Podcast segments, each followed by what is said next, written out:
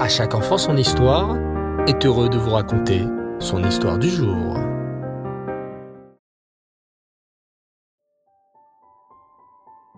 Bonsoir les enfants et Reftov, vous avez passé une bonne journée? Baruch Hashem. Nous venons de sortir de Rosh Hashanah, le chauffard, la pomme, le miel et la joie continue avec l'histoire de la paracha. Comment s'appelle-t-elle déjà? Va, vaillez, vaillez l'air. Bravo les enfants. La paracha de la semaine s'appelle Vaillez l'air. Écoutez attentivement cette histoire. C'est dimanche, tous les magasins sont fermés, sauf la librairie de Monsieur Lévy. Les enfants, annonce papa joyeusement à ses deux enfants, Aaron et Gila. Aujourd'hui, nous allons à la librairie de Monsieur Lévy. C'est quoi une librairie? demande Gila, penché sur son cahier de coloriage. Ah, une librairie, je sais, c'est un endroit où on peut acheter des livres, s'exclama Aaron. Des livres? répète Gila. Comme dans la bibliothèque de la Mora?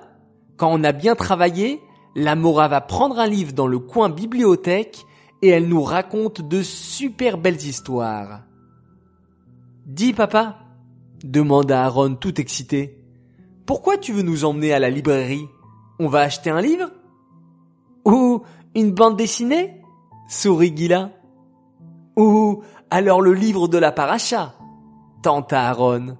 La Mora nous raconte toujours la paracha avec ce livre. Il est rempli de belles images. Oh, que de questions les enfants.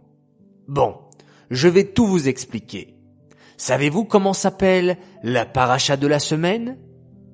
Vaillez s'exclama Aaron et Gila à l'unisson. Bravo les félicite papa. Puis, poursuivant d'une voix grave. Dans cette paracha vaillez. Moshe Rabbeinu a 120 ans. Et il sait que c'est son dernier jour sur terre. Alors, avant de quitter ce monde, Moshe Rabbeinu va apprendre au béné Israël la toute dernière mitzvah de la Torah. Waouh La 613e mitzvah? demanda Aaron. Oui, la toute dernière mitzvah de la Torah. Et c'est d'écrire un Sefer Torah. Chaque juif doit écrire son propre Sefer Torah. Quoi? Écrire un Sefer Torah? Répète Gila. Mais c'est super dur. Oui, et il faut que je trouve une plume, réfléchit Aaron. Et de l'encre. Et moi, que j'apprenne à bien tracer les lettres, ajoute Gila. Papa les regarde en souriant et conclut.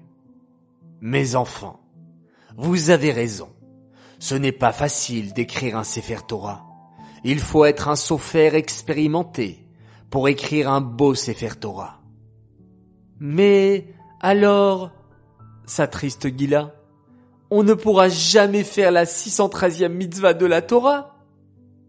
Mais si, sourit papa, avec un petit clin d'œil. En allant dans une librairie, la Torah nous apprend que à chaque fois que j'achète un livre de Torah, c'est considéré comme si j'avais écrit un Sefer Torah entier. Waouh! Alors quand maman m'a acheté mon Chumash Bereshit, c'est comme si j'avais écrit un Sefer Torah? demanda Aaron. Exactement. Alors, qu'est-ce qu'on attend, papa? s'exclame Gila en enfilant ses chaussures.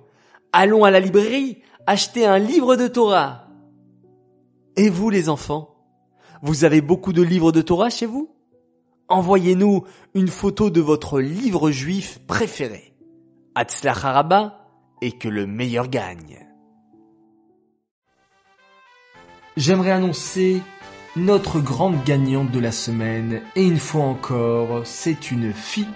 Bravo à toi, Esther Bokobza, pour ta participation Et le fait d'avoir gagné, nous te préparons un joli cadeau. J'aimerais souhaiter ce soir un très très très grand Mazel Tov à une belle princesse merveilleuse qui a fêté ses cinq ans. Elle s'appelle Rafaela Esther Mesania Messica. Toi qui es la super grande sœur de Ethan, Pinchas et Shalom. Toi qui avec ton petit frère sont très assidus le Shabbat à la synagogue. Vous ne faites pas de bruit. Vous écoutez bien la prière et le chiour. Bravo à toi, Raphaëla. Tu es merveilleuse, tu es très studieuse au Talmud Torah et tellement généreuse. Qu'Hachem te bénisse et te protège. Tu es la fierté de la famille. Voilà, très chers enfants, très content d'avoir partagé un bon moment en votre compagnie. Je vous dis Laila Tov, bonne nuit, et on se quitte en faisant un magnifique schéma Israël.